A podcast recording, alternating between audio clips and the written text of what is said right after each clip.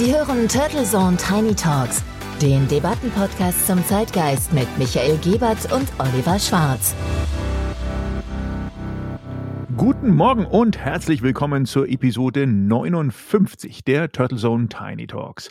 Mein Name ist Michael Gebert und zusammen mit meinem Co-Host Oliver Schwarz begrüße ich Sie zu dieser neuen Zeitgeistdebatte. Hallo Michael und auch von mir einen guten Morgen an unsere Hörerinnen und Hörer. Schön, dass Sie wieder mit dabei sind. Ja, und wir schreiben den 15. November und Weihnachten steht kurz vor der Tür. Zumindest wurde noch nie so früh die Weihnachtsmärkte eröffnet. Einige läuten ja schon die dritte Glühweinwoche ein. Um Gottes Willen, ja. Denn wer zu spät geöffnet, den bestraft ja, wie auch gelernt, Corona mit der Qual der Wahl zwischen 3G, 2G, 2G Plus oder im Zweifelsfall einer Absage. Oder lustigen Hybrid Konzepten wie in Hamburg. Glühwein für Geimpfte und Duftkerzen und getrennt durch ein Gartenzaun Kunsthandwerk für den Seuchenmob. Kurzum, der Flickenteppich lebt mal wieder und die vierte Welle überrollt uns mal auch wieder völlig überraschend. Täglich grüßt bekanntlich das Murmeltier. Und wieder einmal lohnt es sich natürlich auf Menschen zu hören, die sich damit auskennen. Die deutsche Impfkampagne ist noch erfolgreicher als bisher gedacht. Das Robert Koch Institut geht davon aus, dass bis zu fünf Prozent Bürgerinnen und Bürger mehr geimpft sind, als bisher in den Meldedaten sich ablesen lässt. Das gibt uns zusätzliche Sicherheit für Herbst und Winter. Leider ist Corona noch nicht vorbei. Wir haben noch einen schwierigen Spätherbst und Winter vor uns. Möglicherweise auch das Frühjahr wird uns noch Probleme machen. Wir haben einfach nicht die Impfquote erreicht, um da einfach sicher durchzusegeln. Und dass wir mit 3G geimpft, genesen, getestet im Innenraum und mit, medizinischen Schutzmasken in Bus und Bahn äh, tatsächlich als Maßnahmen für Herbst und Winter auch gut durch diese Zeit kommen können. Die Fallzahl wird wieder zunehmen, wenn wir jetzt drinnen sind. Äh, wir haben geringere Abstände, es kommen die anderen Erkältungskrankheiten dazu. Das alles also vermehrt die also Übertragung. Und daher werden wir nochmal eine vierte Welle bekommen, die nicht ohne ist. Wir werden bei den älteren, aber auch in den mittleren Lebensphasen werden wir schwere Verläufe sehen. Und das lässt sich nicht abwenden durch die Impfquote, die wir haben. Aus heutiger Sicht sind bei dieser Impfquote keine weiteren Beschränkungen notwendig. Somit ich kann nur davor warnen, dass wir das jetzt auf die äh, leichte Schulter nehmen. Wir haben noch schwierige Monate vor uns, leider. Der eine ist Gesundheitsminister der großen Ankündigungen, der andere Hassobjekt der Impfgegner und Querdenker und hat dummerweise meistens recht. Ja, da hast du wirklich einige wunderbare O-Töne zusammengesucht und was allerdings dann auch Lauterbachs Chancen auf das ersehnte Ministeramt nicht zwingend steigern wird. Ja, wohl wahr. Und ich möchte auch noch anmerken, dass die O-Töne alle zeitgleich erfolgt sind. Also da sind jetzt nicht irgendwelche neuen Erkenntnisse bei Herrn Lauterbein zugekommen, sondern zur selben Zeit haben sich beide eingelassen. Aber die Hoffnung stirbt ja bekanntlich zuletzt. Die Citrus-Ampel kann ja doch noch einen neuen Politikstil einführen. Ja, und es bleibt in der Tat spannend und Totgesagte leben bekanntlich länger was man ja letzte Woche sehr schön an den angekündigten Comeback-Versuchen von Friedrich Merz, Norbert Röttgen und Helge Braun und den überaus erfolgreichen Comebacks von ABBA und Wetten das beobachten konnte. Ja, aber das bestverkaufte Album in zusammen mit allen Top 100, wirklich eine tolle Leistung und über 50 Prozent Marktanteil bei der jungen Zielgruppe, in dem Fall für Wetten das, ist natürlich ein Riesenüberraschungserfolg für das ZDF und das mit einem Moderator Thomas Gottschalk, der für unsere lautstarke Woke-Community die grausige Blaupause des unbelehrbaren, rassistischen und sexistischen alten weißen Mannes dargestellt hat.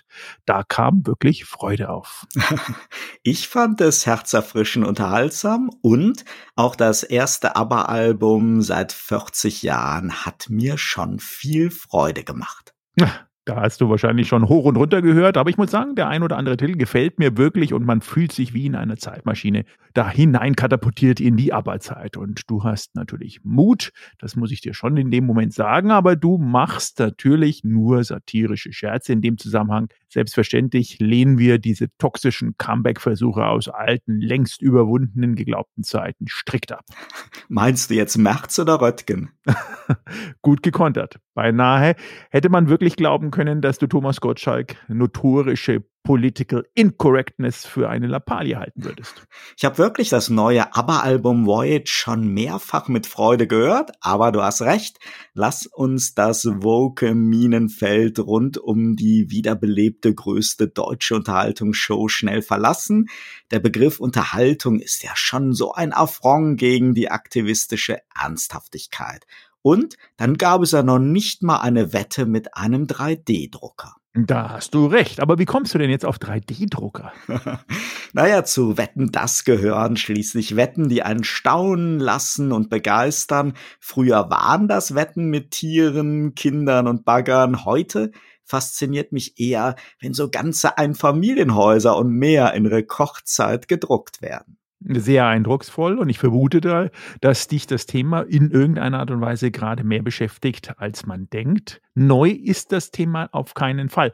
Planst du denn schon ein Haus aus dem 3D-Drucker oder hast zumindest ein Gourmet-Menü dir aus dem 3D-Drucker schon bestellt? Ich finde dieses Häuserdrucken halt schon so wie ein Symbol für technologische Errungenschaften, die wirklich geeignet sind, das Leben vieler Menschen gerade in ärmeren Regionen besser zu machen. Und ich mag auch diese Formen und Ästhetik der ersten Designhäuser aus dem Drucker die es ja mittlerweile auch im deutschsprachigen Raum schon gibt. Wobei wir hierzulande natürlich nur die Betonhülle ausdrucken können. Alle anderen Ausstattungsmerkmale und natürlich Vorschriften wie die Energieeffizienz und Wärmedämmung machen 3D-Häuser derzeit unterm Strich sogar manchmal teurer als die klassische Baustelle. Mhm, mhm, spannend, aber das ist natürlich nur eine Frage der Zeit, denke ich mal.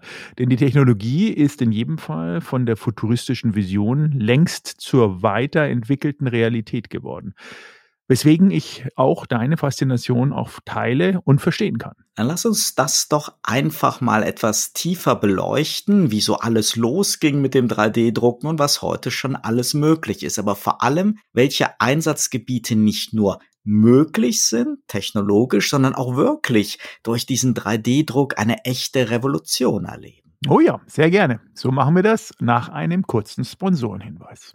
Dieser Podcast wird Ihnen präsentiert von Visual Communications Experts. Wir bringen Sie auf Sendung. Video, Livestreaming, Webinare und Podcasts. Ihre Experten für Audio und Video in der Unternehmenskommunikation. Weitere Informationen unter www.visual-communications-experts.com. Ja, der 3D-Druck bereits 1945 erstaunlicherweise in einer Science-Fiction-Kurzgeschichte schon mal erwähnt und seit circa 1971 bei uns Realität einer zügig und effizient wachsenden Alternative zu herkömmlichen Fertigungsverfahren. Aber wie kam es denn jetzt dazu und worauf basiert eine mittlerweile doch 80 Jahre Konzeptidee, die jetzt seit über 40 Jahren in der Praxis zum Einsatz kommt? Und auch nicht so taufrisch rüberkommt. Aber warum ist jetzt der 3D-Druck in den letzten Jahren eine Art Evolution, eine Art Neuinterpretation entstanden? Ich habe mir das mal angeschaut, denn richtig boomen tut die Nachfrage nach diesen ganzen 3D-Erzeugnissen in dem Moment, wo der Markt aufgemacht wurde. Circa 2010, als die Makerbot und Co-Community mit Modellen wie Cupcake und Thingomatic an den Start kamen und der Appetit der Medien und Risikoanleger immer höher wurde, auch spannende neue Unternehmen und Ideen zu finanzieren. Und Branchenkenner kennen dieses Verfahren, in dem Objekte natürlich 3D unterlegt schneller oder einfacher, gerade im Prototyping, auch hergestellt werden können.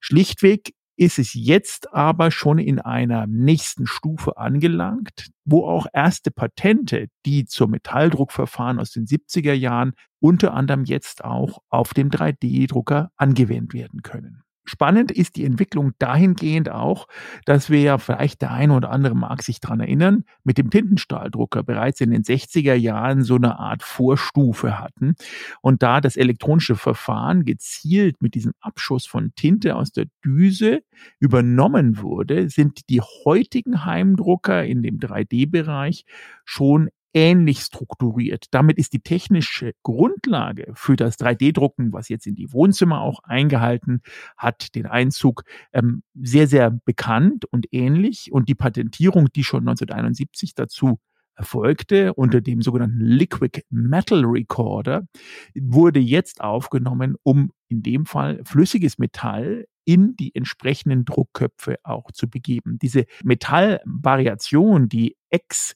Extrusion sozusagen, hat es dann möglich gemacht, auch härtere Materialien zu nutzen für den Rapid Production sozusagen, für schnelle Entwicklungsprozesse und für additive Verfahren in Fertigungen für Kunststoffteile, aber auch metallspezifische Teile. Soweit mal aus der Sicht der Fertigung. Aber was hast du denn dazu noch aus deiner Umfeld auch noch an Neuigkeiten für den 3D-Druck? Erstmal vielen Dank. Vielleicht erstmal auch zu den Erfahrung, also meine bisherigen Erfahrungen mit eigenen 3D-Druckprojekten sind durchaus überschaubar. Ich habe Kamera und Studiozubehör, das partout einfach nicht lieferbar war, ausdrucken lassen von sogenannten STL-Dateien, die ich mit viel Suchen im Netz gefunden habe. Das waren zum Beispiel Deckel für professionelle Kameraakkus, die man im Flugzeug ansonsten nur abgeklebt transportieren darf. Eigentlich Cent-Artikel, wirklich wenige Cent, wenn der Hersteller Sony nicht jeden Cent sparen würde,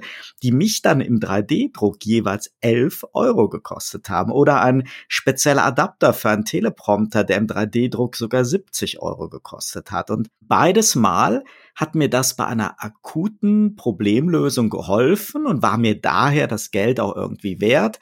Aber nicht nur die hohen Kosten, sondern auch diese wirklich sehr grobe Materialhaptik sprechen in jedem Fall gegen den Einsatz für eine Serienfertigung. Das erinnert ein wenig wirklich an das Ausdrucken von Fotos auf dem von dir eben schon erwähnten Tintenstrahldrucker im Vergleich zu einem echten wertigen Laborabzug. Das geht natürlich auch heutzutage alles viel besser und ich kann mir schon vorstellen, dass die Fertigung von speziellen Ersatzteilen in Einzelauflage, von Prothesen in der Medizin oder Prototypen in Zukunft ohne 3D-Druck nicht mehr auskommt. Da relativieren sich dann angesichts des Zeitgewinns die hohen Druckkosten. Dafür entfällt ja auch das Spritz- oder Gusswerkzeug Master. Spannend fand ich als wirklich sehr aktuelle Anekdote, dass zum Beispiel beim James Bond Dreh, bei dem ja für die Action-Szenen nicht nur ein, sondern ganz viele identisch aussehende Aston Martin Oldtimer benötigt werden. Mal mit Einschusslöchern, mal ohne, mal mit Kameraaufsätzen dass da wirklich 3D-Drucker zum Einsatz gekommen sind. Veredler haben dann die ausgedruckten Aston Martin Autorahmen so echt lackiert, ausgestattet und auf irgendwelche geeigneten, für Action-Szenen geeigneten Fahrwerke draufgesetzt, ja, dass wir im Film die ganze Zeit gedacht haben, dass dort wirklich der äußerst wertvolle Oldtimer im Action-Einsatz gewesen wäre. Ja, das ist ein, natürlich eine super Anwendung, die du da beschreibst. Und es hat sich seit der Erfindung dieses heutigen bekannten 3D-Drucks, übrigens aus von einem amerikanischen Physiker, dem Chuck Hull, 1987, der auch das erste Gerät mit dem SLA 1 auf den Markt gebracht hat, sehr, sehr viel getan. Allein schon das Aushärten, der Prozess dieser Polymere, die ja lichtempfindlich sind und durch UV-Strahlung und hinzugefügten Partikeln und chemischen Reaktionen, Laserstrahlen dann eben genau diese Modelle abbinden, sind jetzt in der Neuzeit schon wirklich zu Hochleistungspolymeren geworden. Gerade im Universitäten, im äh, amerikanischen, aber auch im europäisch-chinesischen Umfeld nutzen das nicht nur für Medizintechnik, Automobilbranche, Öl- oder Gasindustrie, sondern auch für die Luft- und Raumfahrt. Und die Herausforderung dort sind jetzt heutzutage eher die hohen Prozesstemperaturen, die bis zu 520 Grad aushalten müssen, oder die Probleme bei Druckvorgängen, das sogenannte Layer Cracking, diese Schicht Schichtenhaftung mit verschiedenen Polymeren oder der Baustellenverzug, dieser Bauteilverzug, der innerhalb von Druckempfinden rauskommt. Und das sind mittlerweile wirklich Prozesse, die jenseits von mal eben kurz einem Nachbau ähm, über einen 3D-Drucker geführt werden. Was mich auch fasziniert, ist die Bereitschaft, wie zum Beispiel in China, die mittlerweile riesige professionelle 3D-Druckfarmen haben, wo man als Hersteller zum Beispiel in Deutschland oder weltweit sein 3D-Modell hinschicken kann, in welcher Komplexität auch immer, angibt, in welcher Polymer- und Härtegradstruktur man es haben möchte und es dann, wenn man entsprechend das kleine Aufgeld zahlt, es innerhalb von 48 Stunden über einen Kurierdienst auch bei sich wieder im Betrieb hat. Und das, glaube ich, hat eine erhöhte Dynamik im Bereich Innovation und Entwicklung gebracht, gerade Stichwort Automobilindustrie, Raumfahrtindustrie etc., die wir bis heute noch gar nicht so einschätzen können. Ich plan zwar momentan nicht einen Hausbau, habe mich aber etwas intensiver beschäftigt, eben wirklich mit diesem Häuserdrucken aus dem 3D-Drucker. Und ja, genau dabei umwirbt einer der führenden Hersteller, Peri, Architekten eben nicht mit dem Kostenargument, sondern mit der Designflexibilität und der Reduktion der Bauzeit. Und diese riesigen 3D-Betondrucker, und das sind natürlich nicht dieselben 3D-Drucker, die auch Fleisch drucken können oder Plastik oder Kunststoffe, sondern das sind halt Betondrucker, die heißen eben auch 3D-Drucker.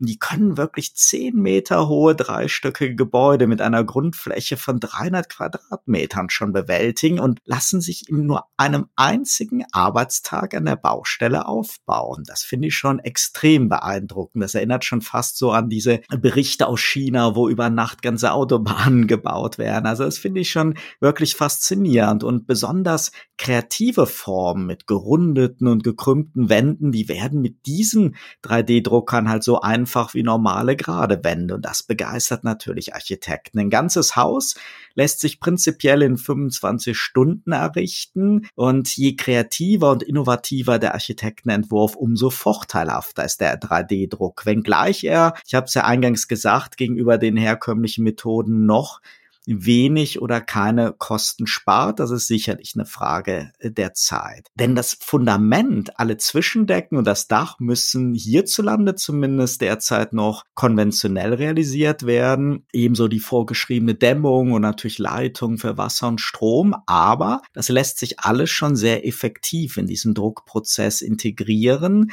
Und insgesamt werden einfach deswegen weniger Gewerke benötigt, weniger Vermessungsarbeiten, weniger Fehlerquellen Stellen treten auf und die wichtigsten Arbeiten finden jetzt wirklich im Computer des Architekten statt, denn besser als jeder Handwerker setzt der Drucker natürlich diese Pläne aus dem CAD-System eins zu eins exakt um. Ich befürchte aber, dass diese Technologie irgendwie noch lange eine Spezialdisziplin für besondere Bauobjekte bleibt, statt einfach jetzt mal wirklich mit aller Kraft für einen preiswerten und vor allem schnellen Wohnungsbau einzusetzen. Und wie man hört, sind auch die Baugenehmigungen für Häuser aus dem 3D-Drucker mancherorts noch wirklich mit erhöhtem Papierkrieg verbunden. Auch das Fleisch aus dem 3D-Drucker, das haben wir ja schon mal in einer Episode über Israel thematisiert, scheint irgendwie noch nicht so schnell in den Alltag einzuziehen. Aber im Maschinen- und Anlagenbau und bei komplexen Ersatzteilen für Flugzeuge, Schiffe oder Kraftfahrzeuge, da glaube ich, ist der 3D-Druck schon vermutlich häufiger im Einsatz, als wir alle so denken. Ja, ein Thema, was mich immer wieder auch fasziniert, ist das Menschliche an diesem 3D-Druck. Wenn man sich mal überlegt, 2000 wurde die erste 3D-gedruckte Niere produziert und 2014 war es dann wirklich soweit, dass eine aus dem 3D-Drucker gedruckte Niere perfekt einem Patienten auch transplantiert werden konnte.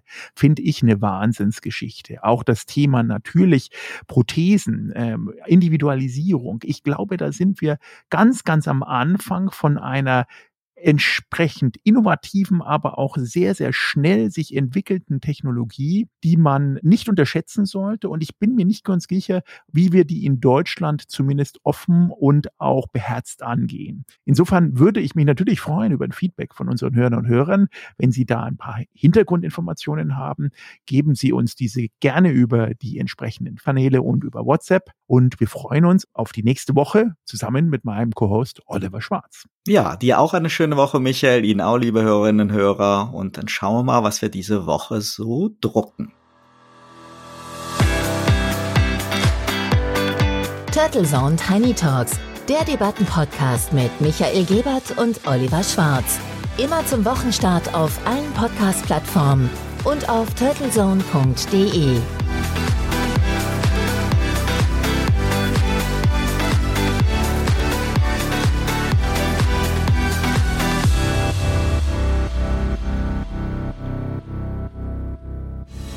Für Werbung in diesem Podcast oder eine Sponsoring-Partnerschaft wenden Sie sich bitte an Turtle Media unter 0721 977 907 15.